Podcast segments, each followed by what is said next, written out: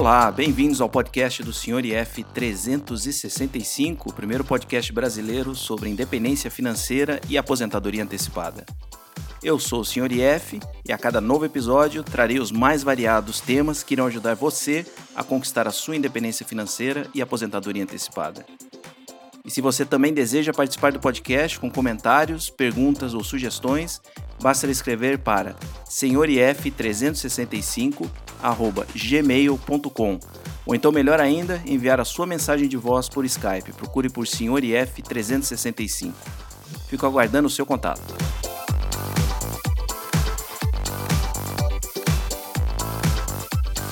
Muito bem, então, começando o episódio número 31 do podcast do Senhor IF.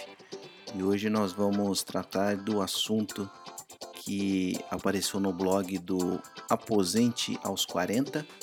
Eu vou deixar o link na descrição desse episódio, mas basicamente tem como título Nunca esteve tão ruim para o rentista. É, eu mudei um pouquinho, coloquei o título do, do podcast como Nunca foi tão difícil viver de renda no Brasil, mas basicamente nós vamos é, tratar do mesmo assunto, que é a queda dos juros no país e como isso afetou o plano de, de viver de renda por aqui. Só que antes de, de, de, de ir para esse assunto, é, eu queria só falar sobre quem está tendo dificuldade com a atualização das planilhas financeiras. Eu acredito que se você é um aspirante a, a FIRE, a independência financeira, a aposentadoria antecipada, você deve ter aí a sua, sua planilhinha, onde anota todas as compras, vendas de ativos, etc. E muitos é, utilizam a função do Google Finance que faz a, a atualização automática né, do, do preço dos ativos. É, se você não tem, eu recomendo ter, não só ter uma planilha, como também ter essa função que, conforme a, a carteira vai crescendo, é, vai ficando difícil inserir manualmente o valor de cada ativo. Você usando essa, essa função que, o, que a Google oferece na própria planilha né, da Google Sheets, você consegue atualizar automaticamente, ou seja, puxar do sistema automaticamente o preço do, dos ativos e assim sua planilha vai, vai atualizando de forma automática. E o que aconteceu no último, nos últimos tempos é que, por algum motivo, ainda ninguém sabe o que, que exatamente aconteceu, é, infelizmente, alguns ativos pararam de, de funcionar é, junto ao Google Finance. Não é, um, não é a maioria deles, mas basicamente a gente pode dizer que alguns preços de fundos imobiliários não, não estão funcionando e todas, aqueles, a, todas as ações que são units, ou seja, todas aquelas ações que terminam em 11, não estão funcionando por lá. É, eu procurei a resposta para saber o que está acontecendo, ninguém sabe exatamente o que, que, o que, que se passa lá dentro do sistema da Google, mas as pessoas já apareceram com algumas, algumas alternativas. E uma delas está postada então lá no, no blog do Cowboy Investidor. Eu sugiro que vocês dêem uma passadinha por lá.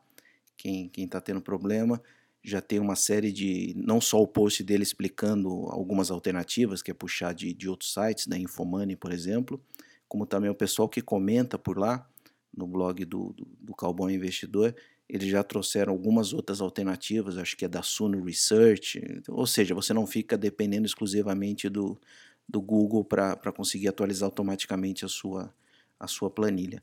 É uma boa solução, pode ser uma solução temporária até que, que volte a funcionar. Não sei se vai voltar a funcionar, porque isso aí já está tá quase uma semana, mas tem essas opções. Então vai lá no, no, no blog, eu vou deixar o link direto para esse post dele e você encontra a solução lá se você já está tendo problema. E se você ainda não tem uma planilha financeira, eu sugiro que tenha. Coisa mais fácil do mundo. Tem muita gente que acha, pô, planilha é uma coisa complicada, eu não gosto de manter e tal. É, isso não é verdade. É complicado o quanto você quiser, porque uma hora, por exemplo, no meu caso, acaba até virando diversão. Eu tenho essa planilha financeira, acho que desde os meus 16, 17 anos e eu comecei ela em Excel, obviamente, né? não tinha o Google Sheets na época, mas eu comecei de forma bem simples, era uma, uma coluna de data, que ativo que eu comprei, quanto que eu paguei, e fazia uma multiplicação simples.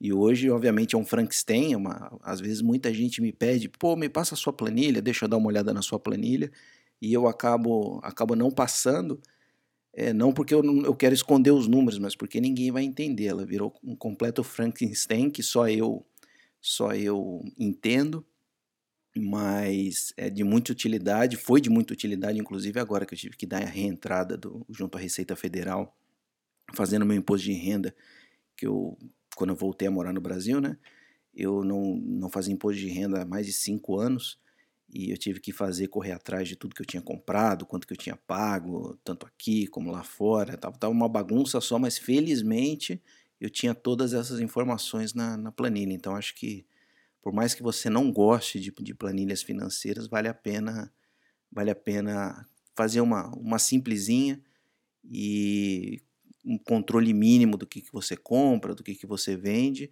e essa função do Google Finance que não está funcionando, que você pode achar o, a solução lá no blog do Cowboy Investidor, vai te ajudar ainda mais, é, tendo tudo funcionando bonitinho. É, dá, uma, dá uma sensação de gratificação quando você vê, você abre a planilha lá, se atualiza toda direitinho, você já sabe qual é o seu patrimônio que você tem naquele momento. É, obviamente, tudo isso é supérfluo, você não precisa ficar acompanhando o seu patrimônio é, diariamente, mas é gostoso ver aquilo funcionando sozinho, como você vai aprendendo. Ah, queria saber, queria conseguir fazer isso. Aí você dá uma pesquisada, procura uma fórmula aqui, outra fórmula ali, faz a sua própria, sua própria fórmula matemática e é muito gratificante. Então, recomendo para todo mundo aí então que que não tem planilha que tenha. Quem tem planilha e não está funcionando por causa desse problema com o Google Finance, vai lá no blog do Cowboy Investidor, que vai achar alternativas até que isso seja resolvido. E então, voltando ao assunto principal desse tópico, é, como eu disse, ele foi baseado num, num post do blog do Aposente aos 40. Mais uma vez, é, eu sempre digo, é um dos melhores blogs de, de finanças é, aqui do país. Ele traz assuntos bastante técnicos de forma bastante fácil de entender. E um que me chamou a atenção foi o. Acho que é o último agora que ele colocou, colocou no ar. Talvez quando esse blog for postado já tenha mais um novo ali, mas é um dos primeiros ali. Quem for no, no blog dele vai encontrar que tem o título de Nunca Esteve Tão Ruim para o Rentista. Obviamente, a gente dando uma visão do, do, do, do investidor, do rentista brasileiro, que sempre teve essa, essa facilidade que era conseguir viver de renda no país é, em função dos juros altos. E todo mundo que acompanha o mínimo do mercado financeiro sabe como esses juros despencaram aí nos últimos anos, a ponto de hoje praticamente a gente não conseguir na renda fixa é, conseguir o básico, que é manter-se pelo menos é, a par com a inflação. Essa, na verdade, na minha opinião, é a verdadeira função da renda fixa. A renda fixa nunca foi para gerar riqueza, também eu acho que nunca foi foi criada, vamos dizer assim, para se viver de renda. É, eu acho que sempre foi uma maneira de você manter o seu dinheiro ali a par com a inflação, ou seja, manter o seu poder de compra, mas eu não acho que, que não é a ferramenta adequada, pelo menos quando ela foi criada, não foi pensada para gerar riqueza. E por distorções no nosso país, isso virou um normal que é você não precisava investir em produção, você não precisava investir em risco para viver de renda. Você conseguia simplesmente colocar ali num, num tesouro direto, num, num, fundo DI, e aquilo lá era mais que suficiente para você compensar a inflação e ainda tirar um bom rendimento é, daquele valor. Isso permitia as pessoas viver de renda. Isso não existe mais hoje. É, mudou, acho que vamos dizer aí, uns três ou quatro anos para cá, despencou. Ah, nessa última semana, novamente, a taxa de juros no Brasil caiu mais uma vez, com perspectiva de cair ah, ainda mais é, dentro, dos, dentro do próximo mês. Então, já está martelo batido que hoje viver de renda no Brasil, utilizando somente da renda fixa, tornou-se impossível. Porém, eu ainda acho que o, o Brasil é um, é um bom lugar para ser, ser independente financeiramente e aposentar cedo. É um dos últimos posts que agora não está no ar, infelizmente. Foi um dos últimos posts do meu blog, né? Foi que o Brasil talvez seria o paraíso Fire, oferecia muitas facilidades de, de se morar, de dependendo do lugar que você escolheu, segurança, a um custo-benefício bastante adequado comparado com lá fora, isso em função da alta do dólar. É, antigamente eu achava o custo Brasil um péssimo, horrível, mas hoje se você for comparar com o custo de se viver fora, isso agora acho que a balança pendeu para o nosso, nosso lado aqui, de uma maneira infelizmente negativa, porque o nosso real completamente foi, foi dizimado nessa, nessa alta do dólar. Então hoje eu acredito que o Brasil seja sim um, um bom negócio para se viver. Agora eu vou deixar um pouquinho o mérito de investir no exterior ou não. Nós vamos focar hoje falando viver de renda aqui no Brasil. É, não, não vou entrar nesse mérito de que o dólar vai continuar subindo, por isso então investir lá fora é um melhor negócio do que investir aqui no Brasil. É, o papo de hoje aqui vai ser simplesmente olhando no mercado brasileiro.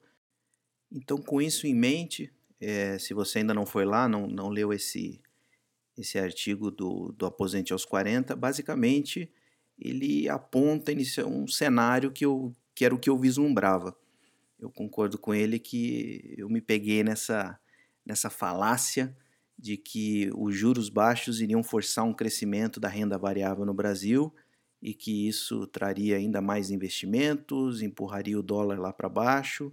E por isso, justamente, quando eu, eu fiz todo o meu planejamento de, de independência financeira, eu trabalhava fora do Brasil e investia praticamente 100% da, da, da minha renda aqui no Brasil. Eu apostava que realmente, finalmente, o Brasil seria o país do futuro.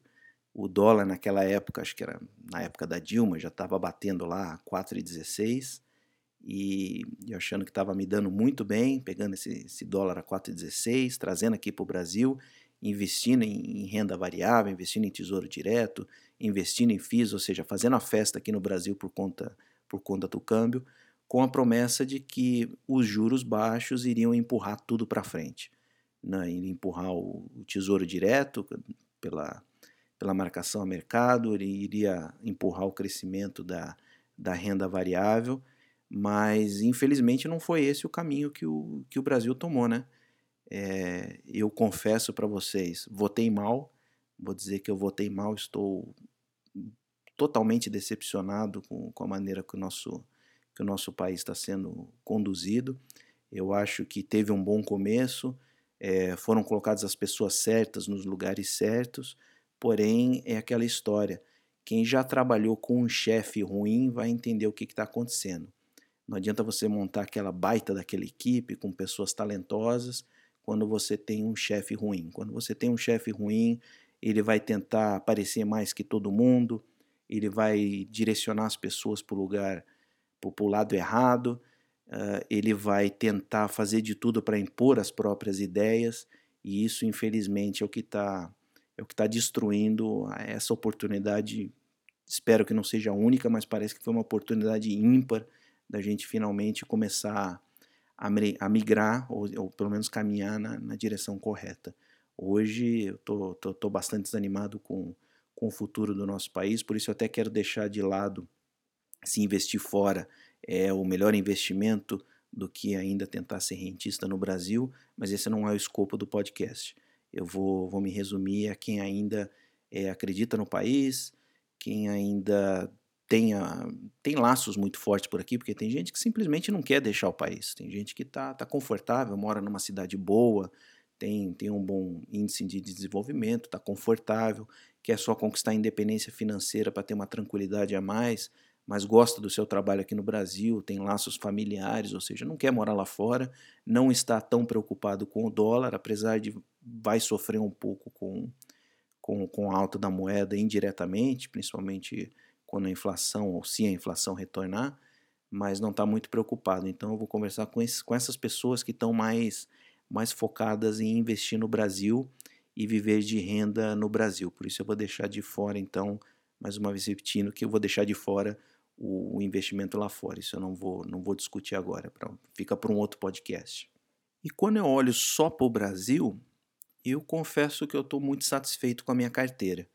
Eu sempre tive a filosofia de que eu só investiria em ativos que me trouxessem é, retorno em forma de renda, ou seja, eu não visava o crescimento daquele ativo ou a valorização dele.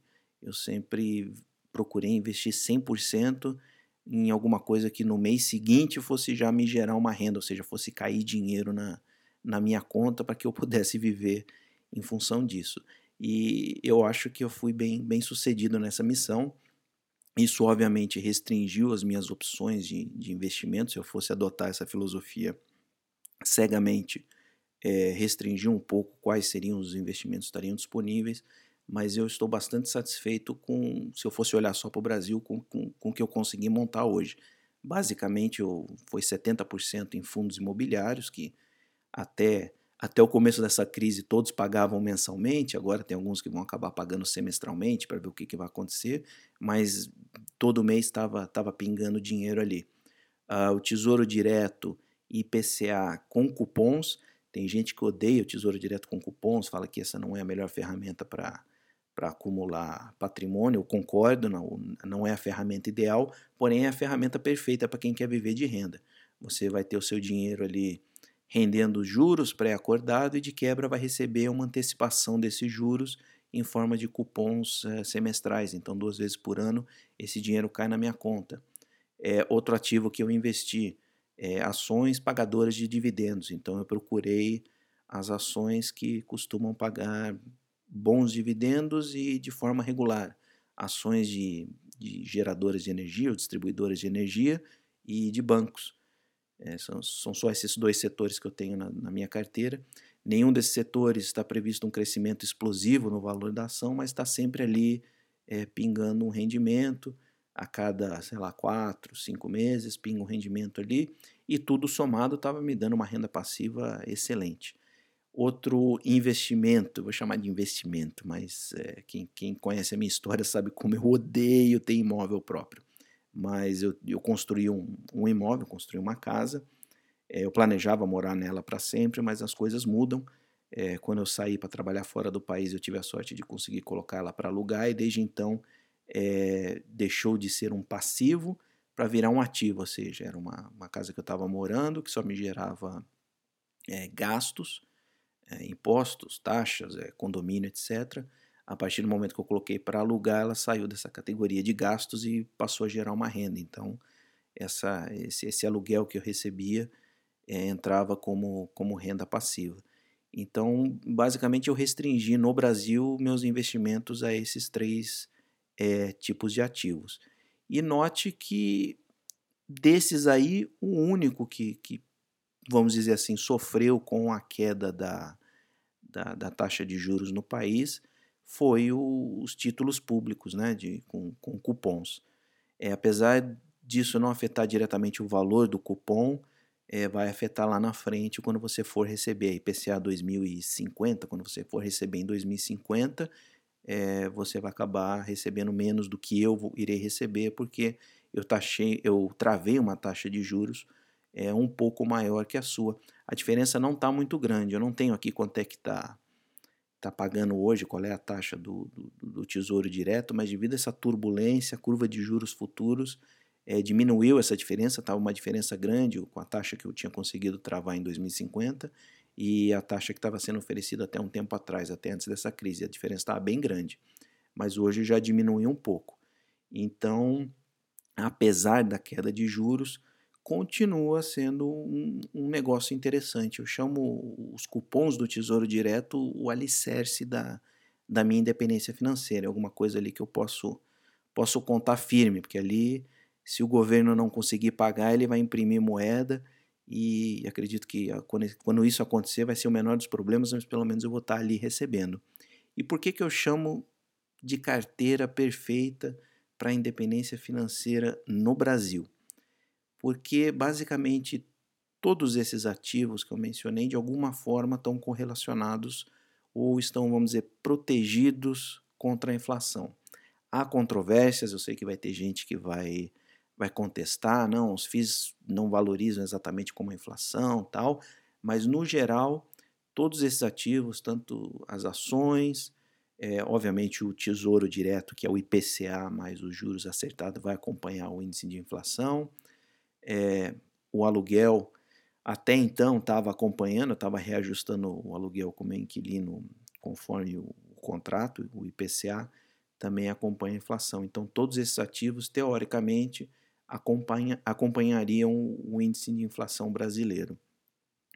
E dessa forma, então, me traria uma grande tranquilidade de que pelo menos o meu patrimônio, o meu principal, estaria sendo mantido ao longo da, das décadas, caso não aconteça um desastre nesse país. Então, por isso que eu chamo que eu tinha praticamente a carteira perfeita para viver de renda no Brasil. Eu tenho uma, tinha uma carteira que me remunerava muito bem, eu tirava ali uma, uma renda em torno de 17 mil reais por mês, com perspectiva de acompanhar a inflação, então todos os ativos acompanhariam a inflação, e com isso eu perpetuaria não só a minha renda, como também meu patrimônio.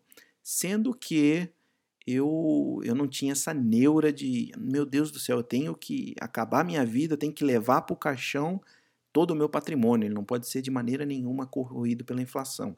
Eu não tinha de jeito nenhum essa neura, eu já pretendia, eu já previa que ao longo do tempo esse patrimônio fosse corroído. No, mais para frente, quando eu tivesse mais velho, eu precisasse usar um, um, dinheiro a mais, eu tiraria do principal. Eu nunca tive problemas com isso.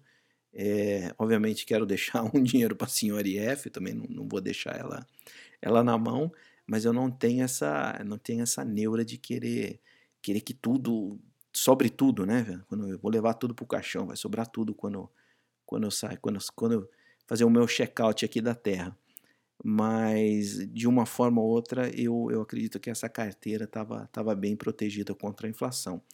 Obviamente eu não contava com o que aconteceria com o dólar. E justamente por isso eu tinha uma pequena parte, eu gostaria que eu tivesse mais, agora eu gostaria que eu tivesse mais é, ativos lá fora, devido a essa alta do dólar. Porém, nunca me agradou o que eu tinha lá fora, porque não dava para comparar o que eu gerava de, de dividendos aqui no Brasil mesmo com a queda da, da Selic, com essa queda contínua dos juros aqui, eu ainda conseguia gerar mais caixa, mais fluxo de caixa com investimentos aqui no Brasil do que lá fora. Porém, conforme eu disse, a política monetária do Brasil dizimou a nossa moeda, já perdi mais de 50% do, do poder de compra da, da minha renda passiva lá fora. Pra você ter uma ideia, hoje, no dia que eu estou gravando, o dólar bateu quase seis reais. Acredite se quiser, hoje o dólar bateu quase seis reais. Aí eu estava olhando aqui, se a gente for fazer um, um passeio para Disney, igual o nosso ministro da Economia disse que agora não é mais para empregada ir duas vezes por ano para Disney, eu estou achando que ninguém vai para Disney, nem as empregadas e nem os CEOs da empresa. Estava olhando uma entrada para um dia de um parque da Disney, você vai pagar mais de mil reais, acho que quase mil e cem reais que, que é isso? É, acabou nosso, nosso poder de compra. Se você for fazer qualquer coisa em real lá fora, realmente é, a coisa tá feia, tá muito complicado. É, eu não sei onde é que isso vai parar. Então, nesse, nesse ponto de vista, realmente não, não foi um bom negócio a minha, a minha aposta. Mas, mais uma vez eu disse, se você é uma pessoa que está... O Brasil é o seu centro do universo, por um motivo ou outro, seja por laços familiares, seja por trabalho, seja porque você realmente gosta, eu ainda acredito que aqui seja, seja um bom lugar para viver de renda. E apesar de nunca ter estado tão ruim é, para viver de renda, se você simplesmente queria investir em renda fixa, é, eu ainda acho que é absolutamente possível viver de renda se você decidir montar uma carteira é, com ativos que são de renda variável, obviamente. Vai ter um maior risco? Vai ter um maior risco, mas em, em compensação você vai ter uma maior rentabilidade. Inclusive, é, mesmo tendo, tendo conseguido travar taxa de juros maiores lá no passado, na, quando eu comecei a comprar tesouro, tesouro direto, é, mesmo conseguindo travar boas taxas de juros, os meus rendimentos em, em fundos imobiliários foi sempre maior do que eu conseguia nos títulos públicos. Então, eu acho que essa, que essa história de que nunca foi tão difícil viver de renda no Brasil depende muito da sua aversão a risco. Obviamente, a investir em renda variável, você vai estar sujeito a altas e baixas do seu patrimônio, mas no geral, mesmo durante essa crise, é, a renda, minha renda não foi tão afetada como, como a variação patrimonial. O, o valor do, do, dos ativos caiu bastante, porém a renda se manteve bastante. Infelizmente, a minha carteira tinha bastante FIIs de shoppings E como a gente sabe, os grandes shoppings aí, Rio, São Paulo ou em outras capitais, estão, estão fechados. É, a maioria desses FIIs suspenderam o, o pagamento da, da renda e eu só vou saber o tamanho do prejuízo daqui a, acho que no final de junho, julho, quando, quando saírem os, os balanços e eles forem realmente pagar a diferença do, do semestre. Aí eu vou saber o tamanho do buraco. Mas, obviamente, nós estamos vivendo uma coisa completamente fora do, do esperado, não dava para imaginar que a gente ia conseguir, de um dia para o outro, ia fechar a economia inteira. Eu acho que isso não estava no, no, radar de ninguém. Fugiu completamente da, da normalidade, mas aconteceu. Porém, eu ainda tô, tô, estou satisfeito com o que está acontecendo da minha carteira do ponto de vista do, do Brasil. Estou me mantendo de forma tranquila. Ah, os gastos, conforme eu já disse, caíram bastante. E se a renda caiu, os gastos caíram ainda mais. E, como sempre, o segredo da, da, da independência financeira é a flexibilidade. Não adianta eu querer ser cabeça dura, não, vou gastar, vou viajar agora com esse dólar alto pra caramba, vou continuar com meus planos de morar em Portugal e que se dane o euro batendo sete reais, não, aí, aí também não dá, né? Se você não consegue ter esse nível de flexibilidade, aí realmente eu acho que a independência financeira, a independência financeira não, desculpa, a aposentadoria antecipada não é para você, porque parar de trabalhar cedo, abrir mão do, do, do seu trabalho, da sua renda com o trabalho, vai exigir da sua parte bastante flexibilidade para ir levando numa boa essas, esses momentos difíceis como os que estão acontecendo agora. Então, basicamente, para concluir o, o episódio de hoje, é, na minha opinião, o rentismo não acabou no Brasil ele apenas exige do, do investidor que assuma um pouco mais de risco, um pouco mais de incerteza, mas de certa forma isso tem, tem dois lados. Tem dois lados, na verdade, dois lados positivos, né? Que é você se abrir a um ganho maior, ou seja, a perspectiva, se o, se o Brasil continuar crescendo, que isso já é um grande, um grande C, né?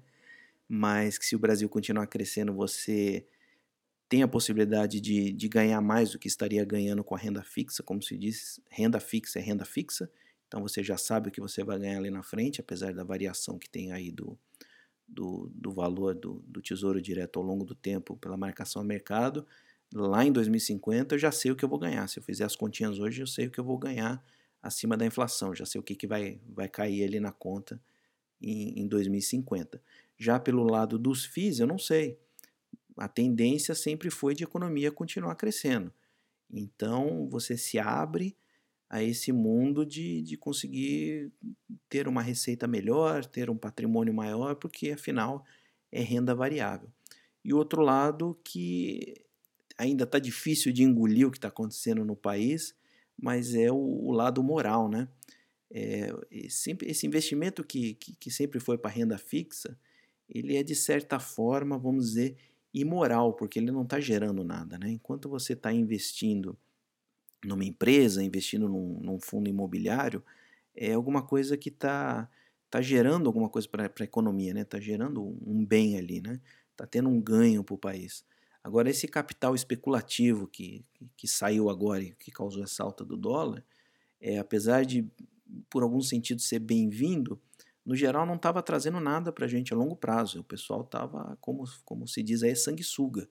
Vinha para cá, colocava o dinheiro na renda fixa, sugava os juros, a hora que os juros começou a cair, vamos embora, pegar meu dinheiro, tchau, peguei meu lucro e, e não gerou nada para o país. Então eu acredito que se as coisas começarem a, a tomar um, um, rumo melhor aqui no país, principalmente na, na, na política, eu acredito que essa mudança a longo prazo, a gente não vai ver isso de forma imediata, mas a longo prazo pode ser bastante benéfica. E então, do lado moral, a nossa consciência, é tirar o rentismo da, da renda fixa ali, simplesmente dos do, do, do juros, né?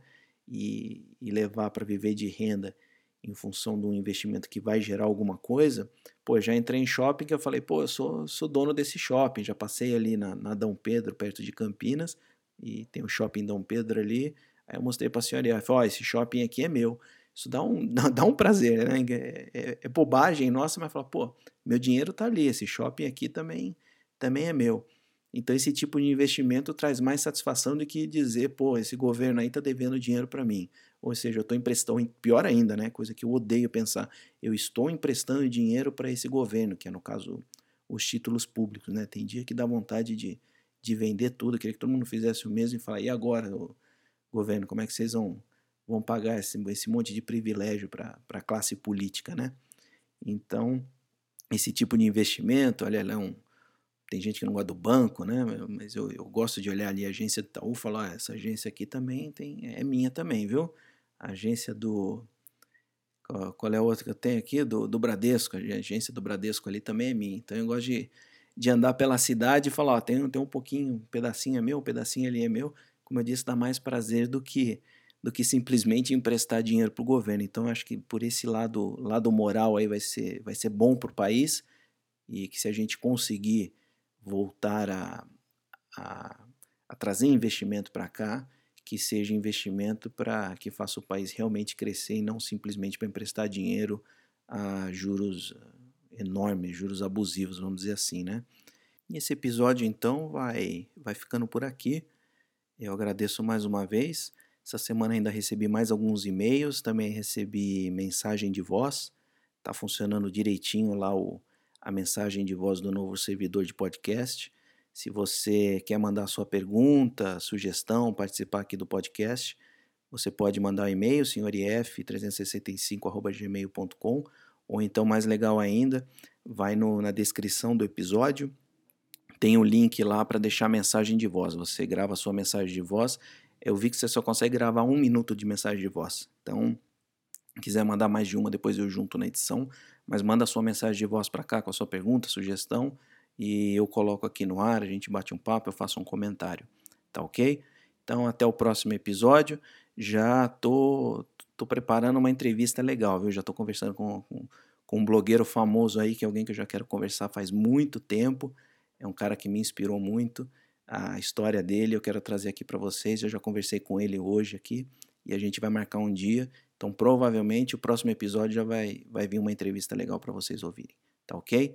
Uma boa semana para vocês, um bom final de semana. Acho que eu já vou soltar isso aqui próximo do final de semana.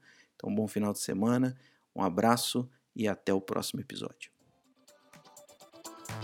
E aqui termina mais um episódio do podcast do Sr. IF 365. Se você também deseja participar, basta escrever para senhorif365@gmail.com ou deixar uma mensagem de voz via Skype. Procure por Sr. IF 365. Eu sou o Sr. IF e vou ficando por aqui. Até a próxima. Tchau!